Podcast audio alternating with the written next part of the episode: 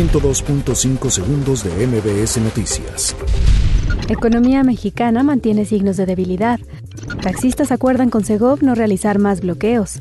Mario Delgado afirma que Medina Mora rechazó exponer las causas de su renuncia. Comparecerán en San Lázaro titulares de Agricultura, Segov y CFE. Velasco atenderá requerimientos de información sobre uso de recursos públicos en Chiapas.